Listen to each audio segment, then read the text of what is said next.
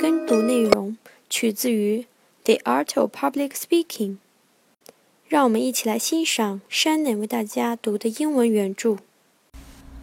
As an inexperienced speaker, you will find a great deal of difficulty at first in putting principles into practice, but if you persevere, you will win out. 在今天的句子中，需要注意的第一个单词，inexperienced，无经验的、不熟练的。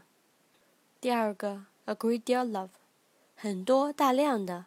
这里有一个连读，deal 和 of，这里做了一个连读。第三个，principle，原则、原理。第四个单词，persevere，锲而不舍、坚持不懈。第五个，win out，最后获得成功。在句意上，作为一个没有经验的演讲者，起初你将会发现有很多很多的困难。再把原理运用到实践中，但是如果你坚持不懈，你将最后获得成功。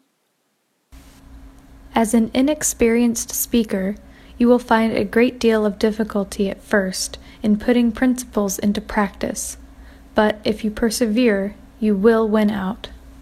谢谢大家收听我们今天的内容。This is Amy and Shannon。 如果喜欢我们的内容，请把我们的微信公众号“智野英语”推荐给您的好友。Thank you。